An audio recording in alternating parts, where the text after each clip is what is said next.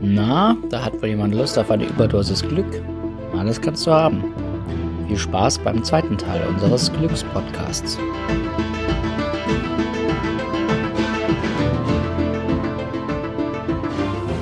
Okay, da sind wir wieder. Immer noch nüchtern. Ich habe gar nicht gemerkt, dass wir einen Übergang gemacht haben, weil es schon geschnitten wurde. drei, Philo drei Philosophen, ja, damit auch wieder, jetzt wieder den, wie sagst du immer so schön, den Den Bogen Bogen Den Bogen. überspannt manchmal, aber heute haben wir ihn gespannt, gespannt die Brücke und die Brücke wieder zurück zum Glück. zu führen. Das ist schön. Da würde mich mal interessieren, da habe ich eine Frage an euch. Hm. Wie erlebt ihr das eigentlich momentan also in eurer Familie? Hm. Haben die auch so Probleme? Also das ist jetzt kein Problem, aber das ist äh, irgendwie zu, zu äußern, ob sie jetzt was geschenkt haben wollen oder was sie geschenkt haben wollen. Weil bei mir ist es so, ich brauche nichts, ich bin doch glücklich. Ja. Bekommt häufig die Aussage, Ja, ja, äh, du, ich brauche brauch doch nichts. so. Äh, ist doch, äh, lass, Aber das ist lass ja nur, ist ja nur Fassade. Äh, ist es, bei, ist es bei euch so. Fassade? Also bei mir ist es so, ich, ich, ich sage, ich bin da pragmatisch. Ja, ich auch. Also Ich ich, versuche, ich will diesen ganzen Konsum ja reduzieren. Mhm. Ich will auch nichts Unnötiges, weil so Krimskram, das ich Ja, auch, auch von meiner Mutter geschenkt bekommen habe, das liegt dann irgendwo rum. Und letztendlich Ja. ist es zwar eine nette Geste, aber es ist so eine, Objektiv, so eine Objektbeziehung. Äh, äh, die Baumwollsocken, ne, die man nie anzieht. Dann, ne. Versteht ihr? Ich will auf diesen Aspekt raus. Was, äh, was für eine Glückseligkeit bringt mir das? Hm. Also diese, diese Das musst du auch Geschenke, weil du sag, hast ja selber gesagt, als Kind hast du, du beschenkt, das hat ja viele Momente gegeben und jetzt und dann hat sich das komplett ins Gegenteil Mhm. gekehrt. Und im Grunde, entweder willst du verschenken oder du willst eigentlich will niemand irgendwie Mhm. beschenkt werden. Ist es eine geistige Reife, eine Wandlung oder was ist das? Ja, das ist, äh, ich glaube, auch eine Art Konditionierung, äh, dass man halt auch durch die wachsende Verantwortung merkt, dass man jetzt auch in der Lage ist, jemandem anderen was zu schenken. Am Anfang ist ja nur so, dass man als Kleinkind, da ist ja wirklich aufgeschmissen. Mhm. Ne? Da hast du ja wirklich, da bist du abhängig von deinen Eltern und von allen, die um dich rum sind. Wenn du zu einem Grad äh, wächst dann die Verantwortung und merkst, hey, du kannst auch selber äh, das machen, was sie machen. Das heißt, man imitiert das und merkt, hey, es macht eigentlich auch Spaß. Oder Mhm. äh, es gibt einem was oder wie auch immer. Bei dem einen ist es früher, bei dem anderen später. Ich glaube schon, dass es einfach auch so ein Entwicklungsprozess ist, dass man halt einfach feststellt, es macht Spaß und äh, gibt es auch, ich glaube, es gibt diese Formel. Ja? Also das, was du gibst im Leben, das kommt auf jeden Fall, vielleicht nicht immer sofort zurück. Du hast ja nicht diesen, diese, diese Instant Gratification, ne? da, worauf man eigentlich immer aus ist, auch im Internet. Man kriegt, äh, drückt einen Knopf und dann kommt ein Video oder, oder du schreibst eine SMS und jemand schreibt dir zurück.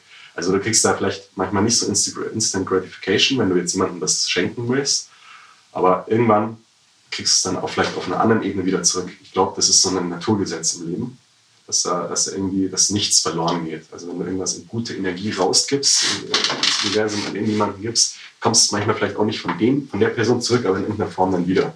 Und dann oft nicht im selben Maße, sondern sogar noch ein bisschen verstärkter. Also so eine gute Tat ist manchmal echt richtig viel wert, habe ich festgestellt.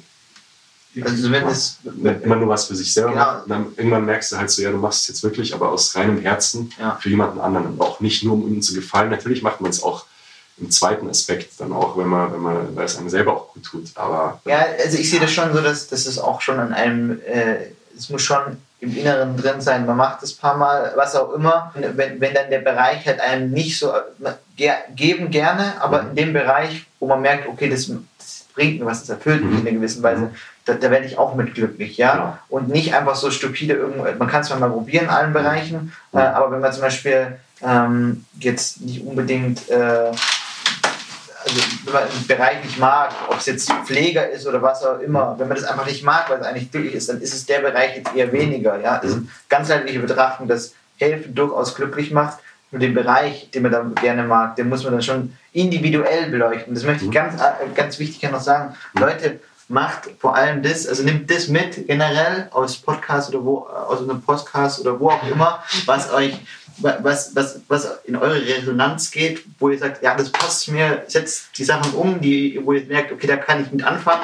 Man muss nicht gleich alles umsetzen, nach und nach, eins nach dem anderen. Und wenn euch das taugt, gewisse Sachen taugt, dann setzt es mehr und mehr um, ja. Und ähm, es sind immer viele Ansichten mit drin und man nimmt dann das mit, was einem, wo man selber in Resonanz geht. Und das ist genau das Thema, dass man quasi, dass da jeder doch sehr individuell ist und äh, deswegen das Glück individuell auch ist Mhm. und ähm, auch das Geben und, oder, oder was bekommen sehr individuell ist. Mhm. Ja? Also dann individuell in der Richtung, wo man merkt, okay, das macht mir immer Spaß. Sich da weiterzuentwickeln. Mhm. Das ist individueller Glück und auch ja. die Leichtigkeit des Lebens. Absolut, ja, tolle Worte von dir.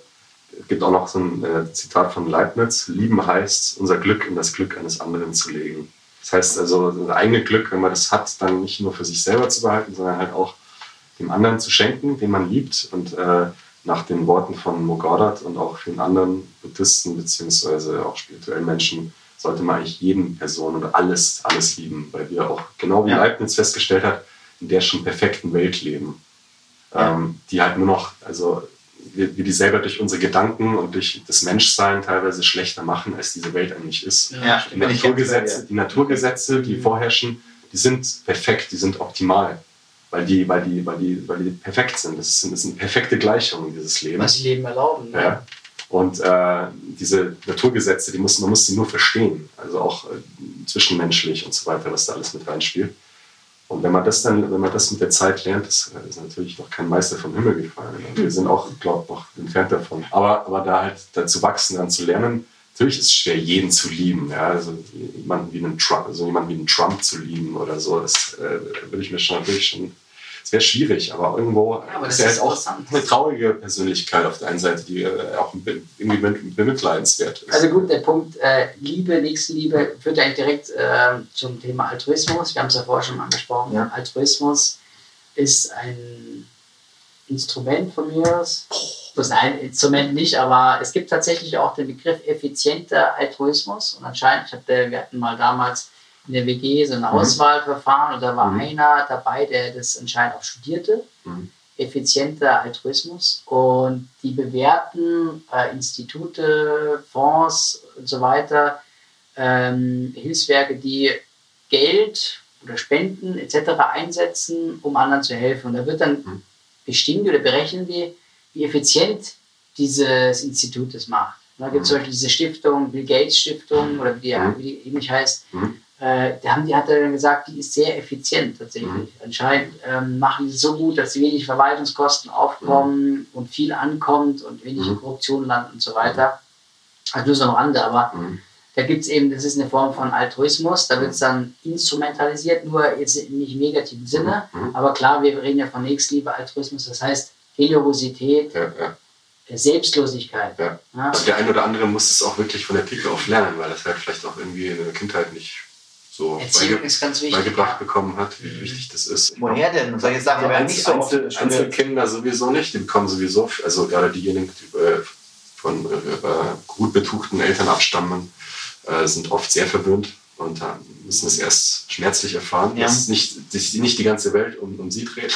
Ja, wo wir auch in der Schule wieder an den, in den, in den Lehrplänen äh, wären, dass, dass man quasi zwischenmenschliche Werte nicht so vermittelt. Also nicht so Obwohl das das viel, viel größere Glück ist. Das muss man aber auch, das muss man erst durch diese Erfahrung feststellen. Also für jemanden, dem das jetzt noch nicht klar ist, ähm, Altruismus, altruistische Energie ist ungefähr hundertmal so viel wert wie egoistische Energie. Obwohl Selbstliebe aber auch wichtig ist, weil das ist der Ausgangspunkt. Das also hat sich selber ja, bei anderen. Ja, Selbstliebe genau. und dann, aber wenn man diese Selbstliebe gefunden hat. Also nicht Narzissmus, genau, das ist ein anderes wieder, Thema. Das Leute, auch wieder wir, sind, wir sind wieder mit dem Flow. aber äh, seid mit euch im Reinen. Also wenn ihr euch selbst liebt, dann könnt ihr auch andere besser lieben und dann könnt ihr auch Liebe ver vergeben. Mhm. Nächstenliebe, wie gesagt. Okay, dann würde ich Selbstliebe gehört auch sich selber verzeihen für die Fehler, die man ja. in der Vergangenheit hat. Das ist bei vielen Menschen so, ja. dass sie sich selber einfach nicht verzeihen können, weil die, weil die eine Scheiße gemacht haben. Und dann aber sich selber komplett dafür verantwortlich machen und sagen, es ist so kacke alles. Und äh, ich, dann, vielleicht, dann kommt der nächste Gedanke, äh, ich werde es wahrscheinlich nie schaffen und so weiter. Und alles, was es dann impliziert, ja. ist halt einfach schlecht. Und deswegen muss man von der Wurzel auf sich selber verzeihen. Es ist tatsächlich so, dass man äh, dass man, dass es schwierig ist, jemand anderes zu lieben, also mhm. ungefähr richtig, wenn man ja. geschafft hat, selber, so selber ein gewisses ja. Maß an Liebe also, zu praktizieren, Weil, weil auch gerade in Religion auch gesagt hat, man soll den, den, die anderen lieben oder den Nächsten lieben wie dich selbst, aber du, äh, da wird dasselbe quasi erstmal vernachlässigt. Mhm. Das ist genauso wie wir vorher schon geredet haben, wenn du selber unglücklich bist, kannst du jemand anderes nicht irgendwie richtig glücklich machen, mhm. so ungefähr. Äh, da muss die, die die Kerze muss selber schon brennen und dann kannst du eine Genau. weitere Genau. Kerze anzünden So ist es. und sie auch zum Brennen Sehr schönes. Bild, sehr schönes Bild. Ja. Ja, also was eben auch noch gleichzeitig die ultimative Wahrheit ist, jetzt haben wir die äh, Nächstenliebe auf jeden Fall schon mal Oh, angesprochen. danke. Weil auch nochmal ähm, die, äh, der, Entwurf, der Entwurf an sich, der Glaube, dass das auch ein ganz wichtiger Punkt ist. Also diese universelle Verbundenheit. Ja? Ja. Also muss ja nicht religiös sein, aber spirituell. Haben wir auch schon drüber geredet. Ethik, Ethik, da gibt es auch ein Also eine Grundethik, dass man so eine Ja. Art Glauben auch daran hat, äh, dass, dass alles irgendwo einen richtigen Weg äh, Ja. hat und auch was es für einen Sinn macht, ne? also auch die Sinnhaftigkeit. Da gibt's auch ein schönes Wer hat Buch mich von- jetzt erschaffen, irgendeine übersinnliche ähm, Kraft, äh, alle die große, das werden sie ja nie rational irgendwie erklären können. Wissenschaftler äh, werden immer sagen, es war der Urknall und dann eine Kausalität von tausenden, ähm, Millionen, Milliardenfachen äh, Dingen, die danach passiert sind durch die Zeit. Antimaterie hat sich aufgeteilt in Materie. Und diese zwei gegenübergesetzten Dinge, dass es halt einfach einen großen Creator gab und so weiter. Und das äh, führt mich aber irgendwann zu dem Punkt, ich kann es nicht wissen, deswegen bin ich aber, ich persönlich, was habe ich? Mein, mein, mein Körper, meine Gedanken, meine Seele, dadurch in die Lage versetzt, meine eigene, mir ganz eigene Realität zu schaffen. Und wenn man das mal kapiert hat, dann, hast, dann hat man, also es geht da nicht um Kontrolle, aber es geht um Gestaltung. Dass man selber sein Leben gestalten kann, dadurch, dass man, dass man ähm, wirklich versteht, dass man selber der, der, der ja, Ingenieur seines eigenes, sein, eigen, sein eigenes Glückes ist, seinen eigenen, seines eigenen Deines Erfolgs. Schmied, Und ja. nicht auch abhängig von, von Äußerlichkeiten, nicht abhängig von dem System, in dem wir leben, nicht abhängig von Politikern, die scheiß Entscheidungen treffen, nicht abhängig von den Eltern, die vielleicht ein paar Fehler gemacht haben, sondern hier, jeder für sich. Und das ist für mich so die Syntax im Ganzen. Das ist schön, ja. Ja, ja. Und äh, jetzt im Folgenden werden wir noch, äh, weil, wir, weil der eine Gast leider ausgefallen ist, ähm, spontan äh, meinen Mitbewohner mit reinnehmen, der jetzt erst seit kurzem in Deutschland ist. Er ist selber Inder, ähm, Christ und Okay. spricht Englisch. Mhm. Aber er, er fühlt sich sehr wohl hier in München, er spielt gut Fußball und ich habe ihm heute Morgen vorgestellt, was für ihn Glück bedeutet. Er hat gesagt, geht mal laufen. Er, ist, er, er trainiert auf einen Marathon hin und macht sich mal Gedanken darüber. Und äh, wir werden jetzt im Folgenden in einer etwas lockeren Runde mal mit ihm drüber sprechen. And uh, we're gonna talk uh, in English because he's about to learn German, but um, Yeah, about to, yeah. and I'm very, very um, like uh, yeah, confident that uh, he's gonna learn it pretty quickly. But for now, we're just gonna stick to English. And uh, yeah, we've been discussing all those topics um, about happiness, about the keys to happiness. Yeah, we see uh, the whole thing more like object- objectively, rationally, also like um, yeah, seen from a like more scientific perspective, philosophic perspective, also spiritual perspective. And uh, I think we're now going to make that kind of like closing round where everybody of us just says what happiness means to him at the moment in his life. Right. And you, you've been saying that you, you thought about it a little bit during running, which I think is really good. some people just go out to forget their uh, thoughts Yeah. while, while running, and some people get really inspired. So you, you're one of the second. Yeah, Uh, I think so. Yeah. That's great. hmm All right. So, um, I my definition of happiness is um, what I feel happiness is is the act of. I mean, you don't just get happiness like that. Like you have to work for it. Like it's and, it's the work for it that actually makes it. I mean, good. Like you you struggle, you you suffer, and then like all those periods make those periods of happiness actually worth it. It's it's like it's like earning money, right? Like I mean, if you had all the money in the world, you wouldn't appreciate it. Like it's the same with happiness. If you're always happy, then you're never happy. So I I mean, like the Dalai Lama said, like happiness is not it's not ready made. You have to work for it. You have to earn it, and mm-hmm. that's that's what I feel it is. Like that's how mm-hmm. that's my belief of happiness. Mm-hmm. So it's like the journey pleases you actually. Exactly. Yeah. Yeah. Exactly. It's not. It's not like about uh, like trying to, to get to that state where you're like ultimately happy forever. It's just the way you're going, right? Exactly. Yeah. Like the, the, the consciousness of, of making the first step into this way is already making you happy, right? Exactly. Yeah. So the, the way the, the journey just continues and I mean, it's full of ups and downs. Like all, the, the downs, what are what make the ups actually ups. Like Yeah. it's all a matter of perspective. It's all a matter of how you are. And like, yeah, That's right. Can I ask you something? Um, do you believe in a this thing religion?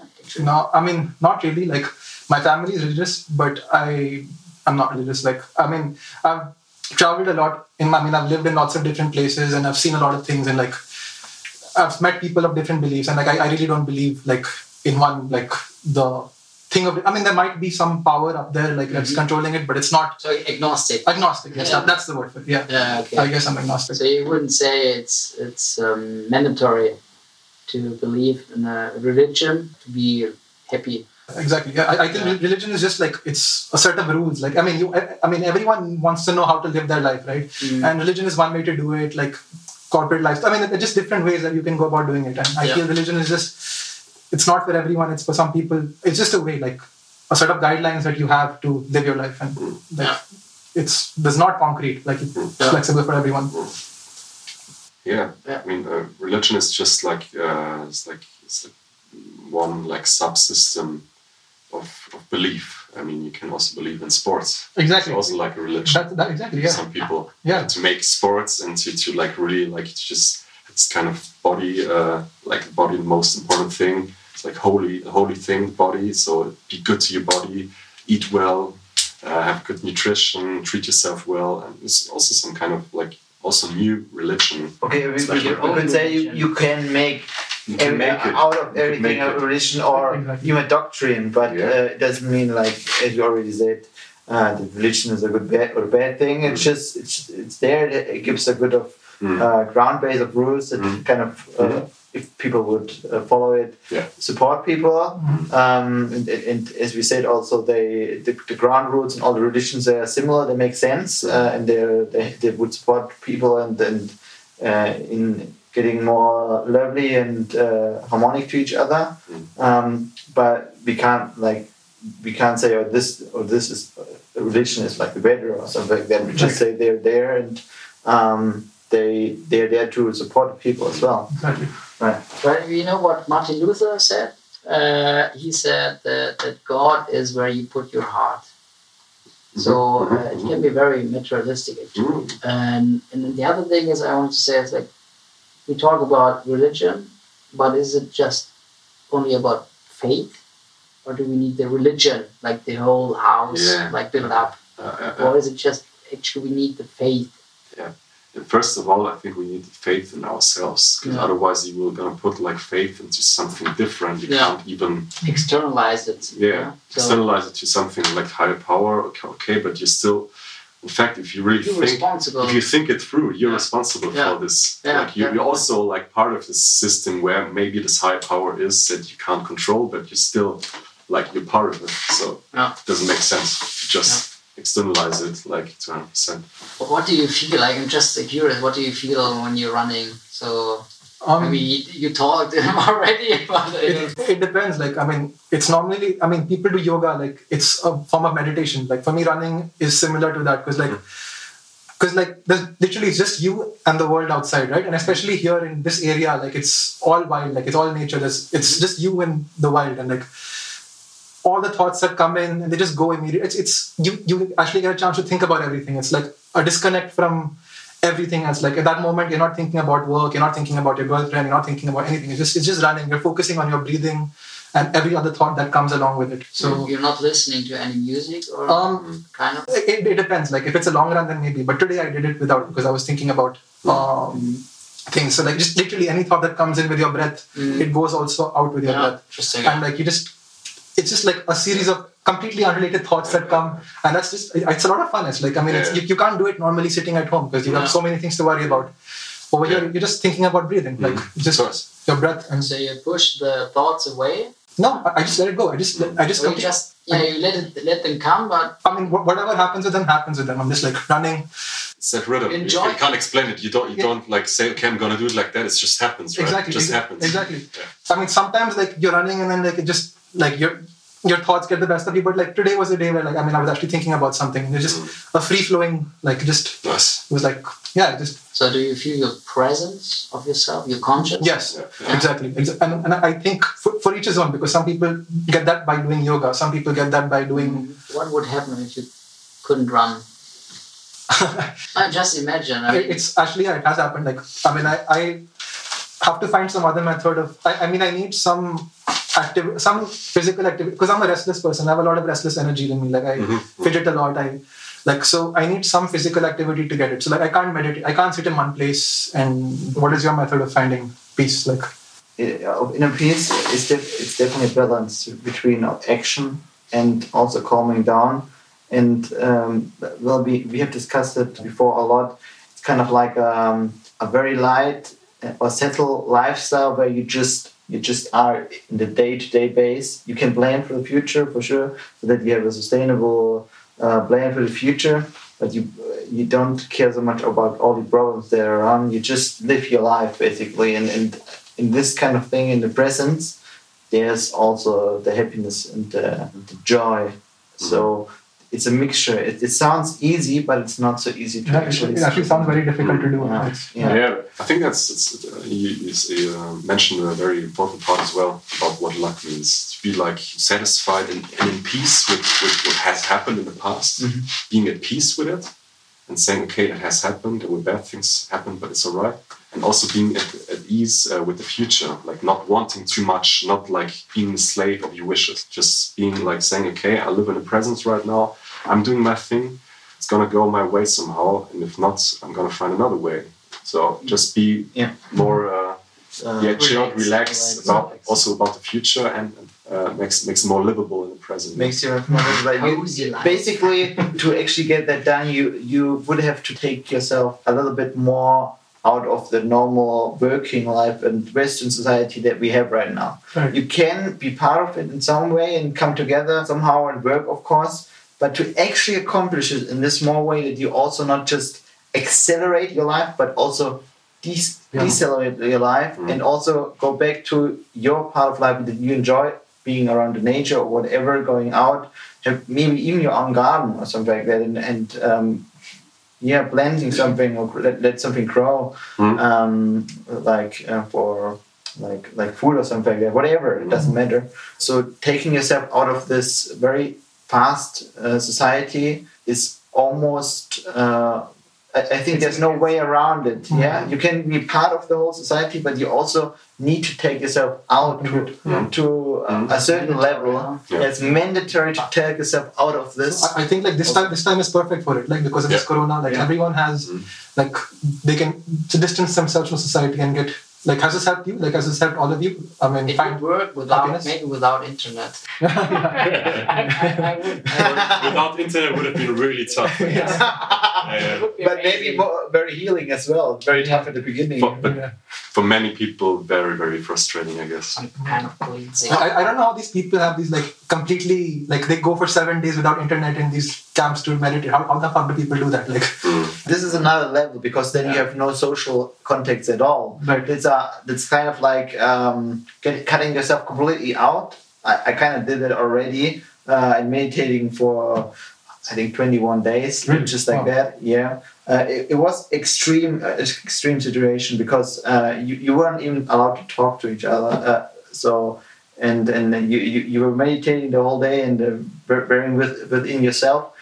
It's kind of cool to experience that, but then you also enjoy at the end uh, a lot the contacts, and so you can make your own balance. You can still meditate after that if you understand the technique. You can do like ten minutes, one uh, thirty minutes, one hour per day.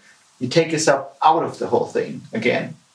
On that level, you want because you feel that it's right for you, but you don't completely cut yourself out. You cut yourself out of the society that on that level you want. That's that's all you need. And, and and go in if you like social contact. Because we, we talked before, uh, you haven't been there unfortunately, but in, also it's in German. Um, social contacts are a very big part of being happy on long term Yeah. also. But there's also like the mo- most essential part of being happy. You find it in yourself. Yes, You won't find it. yes, yes. You won't find it, It in someone else. You. Won't find it in Yeah. someone else. e- Not even in, in the, the Not person you love. Buddha, because it, he just can Yeah. give you some advices, but you Yeah. have to find it. Yeah. You have to Exactly. find it, and, Mm. you are the source of your whole happiness, basically. That's that's And the answers you also find them in yourself. You don't find them in the internet. You don't find them somewhere else. You find them in, in kind of experiencing life, and then in yourself. If you really listen to what your voice in the voice is, is telling you, your heart is telling you. And your mind is telling you. Do you guys think there's like one core thing of happiness? Like, I mean, is there like a social happiness and a personal happiness? Are they two separate things, or is it just one thing that's put together? It's a very good question. I A think very it's good one. question. I think it's, it's one. It's not. It's all connected in It's all connected. Uh, that makes kind of like a network of, of part of being happy. Uh, happy. That's why nobody would uh, could say like all the uh, uh, researchers and so on. They can't say this is your thing that makes you happy, but uh, it's a network of different things that makes you happy in different levels for all different people. people. Yeah, but but uh, like 50 years ago, if we would have asked the same questions to young people in our age, they would have said, "Luck for me or happiness for me is to have a, I think, um, good life, uh, a stable life, having a having a, a woman that I love, having a family." We never talked about all a this. car, a car. We never talked about all this today. You Yeah, but realize? no, I mean, no, we're all no, singles. no. He's he's got a girl. Maybe he's uh, what, what is, how, how how important is that for you? Like this kind of perspective, Having a girlfriend? Like, having maybe creating a family, like having a perspective to create a family Nah, and all that. Not really. I mean, I, living in the yeah. now Yeah, is Yeah. what we're discussing, not Yeah. living in the future Yeah. or living in And it's the also just a part of the section social context, right? In this, it's completely fair and fine and uh, good, Mhm. but it's, it's a part of the happiness in the social contact area, right? So that's a, I don't know uh, when I would have to say number maybe a one third, maybe uh, less, maybe more. I don't know, but that's the social part of, of, the, of the network of happiness. Right?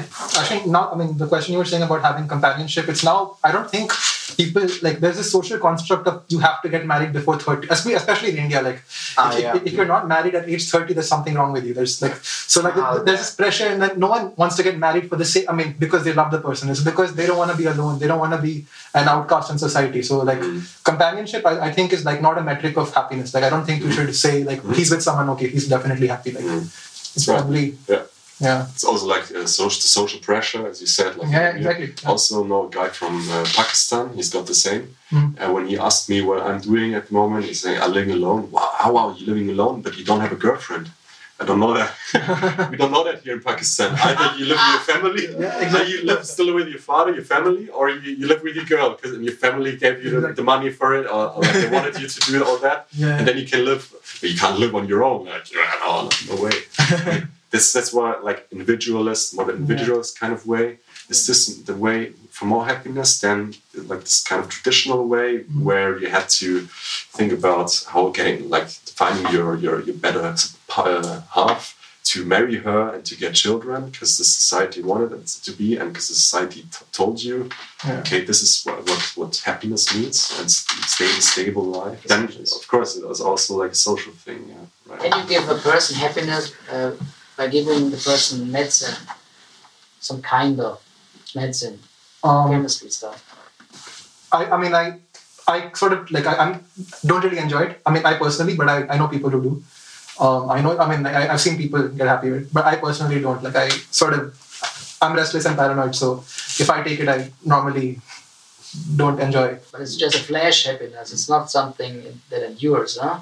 That lasts for longer. if you, if you take it on a regular basis, it can also like give you But it's getting. But you, it's uh, it's proof that you need more of the substance Yeah, yeah. because the the Yeah, your body the gets used effect it. is Yeah. less. yeah yeah, yeah, yeah. Okay. Mhm. same as with any But anyway, uh, Any drugs yeah the same for sex, maybe. Yeah. nowadays sex is pretty important in terms of like people think uh, if they have more sex they're more happy That's the problem. th- therefore uh, more um, yeah more uh, proud, proud of themselves especially men yeah. they're, they're more like Yeah. proud of themselves they can like but just they're show off show off in front of their off, yeah. colleagues or friends Oh, by the way, I have a good a good thing about that about being in love. Uh, like if you start to getting in love, uh, so scientists put them into the radiator uh, for like I know. having a look at the at the, at the brain. Uh, so they, they looked at persons they are were in love right now I mean and the X, X-ray how they feel. Yeah, and, and they had a brain structure like a crazy person. Uh, um, Uh, the activity in it. yeah, the activity in a gra- like crazy, Yeah. co- completely irrational person, like completely crazy. yeah Yeah, what does this say about the crazy person? It's, it's Uh, biochemics again. yeah, um, uh, in German it's Maybe- called you mean phenotype? phenethylamine Phenethylamine. Ah. phenethylamine ah. This one, uh, this hormone is um, when when you're in love, it gets like Ah. it flows flows your brain, uh, floats your brain, and and uh, then you get like this kind of uh, fizzy stuff in your belly, butterflies. butterflies, and your heart is pumping quicker. Butterfly there. Yeah, uh, butterflies. Also, also, also by so not many, not many like uh, rational decisions. To be No, made. No, no, that's the problem. We don't make rational decisions But anymore. that's why like people, like, especially men, uh, want to like uh, you know change their whole life when they fall in love with a woman and they'll like totally like get from one point to the other. Yeah. It's, it's cool. They changed a cool it. thing to experience. On the other hand, i- i- it's it's kind of like uh, also it's a hard feeling. Like sometimes Yeah, yeah, it depends, right, on the situation, right? But we can't do other things anymore. You Because just think about It that. makes you weak. It makes you Yeah, because you can't for you can't even make rational decisions or, or like uh, li- focusing on, on other Yeah, parts that you actually need to get done at some point, No, I actually left like it studies or something like Just that. thinking about those flowers, you're gonna like Burn them away and then you're happy again. no, no, no. All, all the uh, uh, Uh, on all the people that listen to it, don't do that. Be normal. Be Also- big. What is normal? Ano- another way to Oh, happiness. Don't, don't ask the question. Another another way for, for happiness to me is also to feel feelings and, and, like also burn bad feelings and you- you just you don't you know, yeah, you like sometimes you, you want to like if you have a bad feeling you want to like put it away you know and then most like in a shelf underwear somewhere or it's like in your cupboard like in the deepest yeah. buried away in your attic on your cellar whatever but you have to like you have to really feel it sometimes. You have to feel Yeah, it. of course. Yeah. you have to like i once had had that uh, I- was still like i had this blues because my, my, my girlfriend left me. And i was like fuck man i'm never gonna ha- be happy again. I'm never ever gonna be happy again. I need her for that. I, I need this better part of, of myself and then uh, i really needed a long time and i had to go, through all these feelings again. And i was like really crying. I was like i'm so stupid. Why did i make that mistake and this and whatever? And I, I felt this kind of grief again and again. And i had to go through it a few times and then it was good you know? But not just hide it away. If you hide it away sometimes it like brings you up and then it's gonna like somehow um, just gonna uh, like uh, have a bad influence of your life and, and come up in some other different maybe psych- psychopathic way who knows Sounds good. no, no. I, I went the narcissistic way Oh, no. I first loved my girlfriend and then I started to lo- love myself again. Well, Yeah, actually, I only wanted to ask you if you can you remember any when was your maybe purest moment of happiness? oh, that's a good one. Purest moment. Everybody says it. Like you start, or you wanna No, I mean- you wanna finish? Wanna You can first prepare you as well. Yeah, first you yeah, get an idea. I have no idea. You start. What was your the the, the, the, It's- the moment in your life where you felt I most had- every I sense I is had most many, happy? I had many moments. I had in school moments where it's, where I thought it's important to have good grades, and uh, but it changed, of course, when I when I remember those moments. I think it was uh, pathetic to, yeah, to yeah. think like this. Uh, I had moments in, on my journey, uh, my work trip in Nepal. Mm. Well, amazing moments. Uh, just working on a construction site, Mm. like an orphanage. It Mm. was so Mm. relieving. Mhm. It was. Uh, it was kind of. Um, it was. Where, where in Nepal did you go? Where in In Nepal? Uh, this was Pokhara. Okay, okay. Yeah, Pokhara. Yeah, Beautiful place, right? it's a beautiful place. Yeah. Pretty nice. Uh, may go to Annapurna, and, but I, I didn't uh, do any trekking actually, and I have been there four months. Oh, But I, I didn't have to do. I was like working on the construction site. It was so. Yeah, it was pure. It was a good thing. It was giving something. Um, it made me feel better, or good. Let's say good. Now, I'm not sure if this is the purest moment of happiness because this is like. Maybe it was when I took a drug. I don't know. It's not easy to distinguish, but um, It's, it's tough. to the say. journey was was amazing. It feels good to remember. hmm So the thing about that is because we talked about that a lot. So the best moment um, is about that, guys. I think it's all about the flows and the, the times where I, where you're completely off the thoughts from anything else. You're just in a moment. You're doing the thing.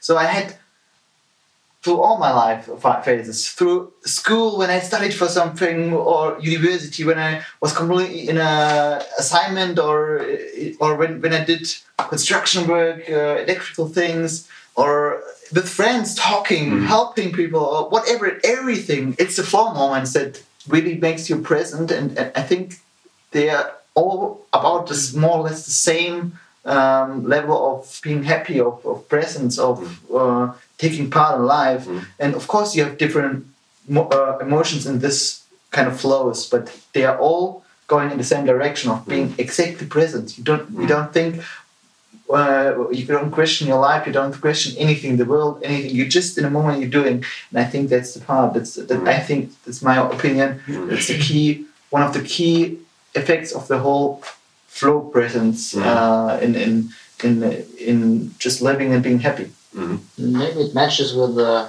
Eckhart Tolle. Like for once, we are when, when you're always happy, or you have the purest uh, moment of happiness because mm. you're living now, mm. And right. only this counts. Actually, what you mm. are now. Maybe yeah, mm. we have right now. I have the purest moment yeah, of course, yeah. it's a power yeah. again of it. Because you get uh, confident about yourself. Mm. Yeah. Conscient, you? Or, con- or conscient, uh, conscient. Uh, everything. Yeah. Yeah. it's it's really it's really hard to say which which moment was the best. Uh, yeah, there, there, have been so so many like really really good moments in my life and some really really bad moments. I had like the whole the whole scale whole scale from zero to hundred. Uh, I don't know uh, if you can put it like that way. So um, I exactly know what it feels like to feel good in your in your body, in your mind, in your soul. And you, like you talked about the flow. Once in the flow, you sometimes also forget if still if you have pain. So I don't think there is like the perfect kind of feeling where you where, where you like. Um, maybe there is. Maybe there's like if you if you add like spirit spirituality into your life, can get like even more powerful, like this kind of feeling when you think you're like connected to the universe and everything. Sometimes uh, you also feel that when you when you take psychedelic drugs or smoke marijuana, you have like this feeling um, where, you have like you kind of feel you have like this kind of ultimate truth. I mean, some, but there's also like also celebrating Christmas, uh, Christmas with your family sometimes, or some, like stuff like that also, or uh, I was I was injured and and the, I was uh, training uh, really hard to get like to be able to walk and, uh, and sprint and everything again. The first time I went on that pitch, it still gives me the goosebumps. The first time I went on that pitch and my friends were there and said, "Yo, nice you're back." Uh, such a good feeling uh, playing, just being being able to play, but only that moment, like being there again after like a long time of, of, of injury also a very good moment, like last year, for example. So, I mean, you were asking about like chemicals and all. I mean, now I think about it, like when you drink alcohol, you get certain level of confidence, right? So, mm-hmm. I mean, like when I once I graduated from university and like I was very drunk, and in that moment, I don't know, like all the troubles in the world just disappeared, and I was like in the moment. And so, I mean, I guess I changed my answer. Yes, I guess like drugs or alcohol, they can make you happy for. Mm-hmm a period of time, I. I would say. Mm. Um, but if I, if I had to say the happiest moment I've ever been, so graduation probably is one of them because like I remember like I was just so happy. Like mm. I was I was like drinking all day and like I don't know. I was just like I, for my graduation I was so drunk. Like I, I went up to, for my graduation itself. My, my, dean was there and I went up to him like, bro, thank you so much for my degree. And he's like this old man who's like just looking at me like, what the fuck is happening?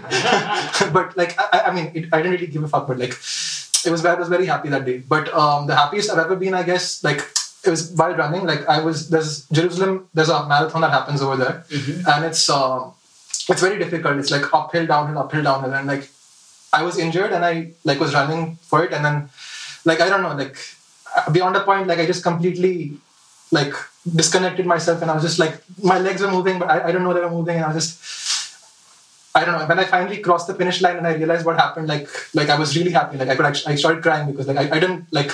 Yeah. It was because I, I didn't believe I actually was able to finish it. Like and then because I, I didn't even I, I think my mind just zoned out for like a small period of time and then next thing I know I'm at the finish line. Like whoa, whoa, whoa that's like so. Yeah, I think It's funny sometimes, Yeah. right? You have to go through the pain, through the fear, Yeah. to experience like the opposite of it. yeah, exactly, exactly. Mm.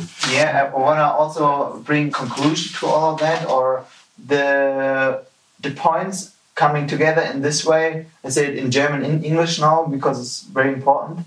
It's uh, positive emotions, so positive Emotionen in all thoughts of things, in all areas, and engagement in also again every every part that you want to have engagement and it's very free these thoughts it depends on the person um, meaning in life in general everything meaning itself bedeutung beziehungen relationships social contexts and all sorts of things that come together with that and aims or targets to reach and get, uh, get to your aims and also making aims that make sense Ziele, oder? yeah. Mhm. So uh, altogether, you can put all of these four, five points in a sentence. It kind of makes sense for everyone, and everyone.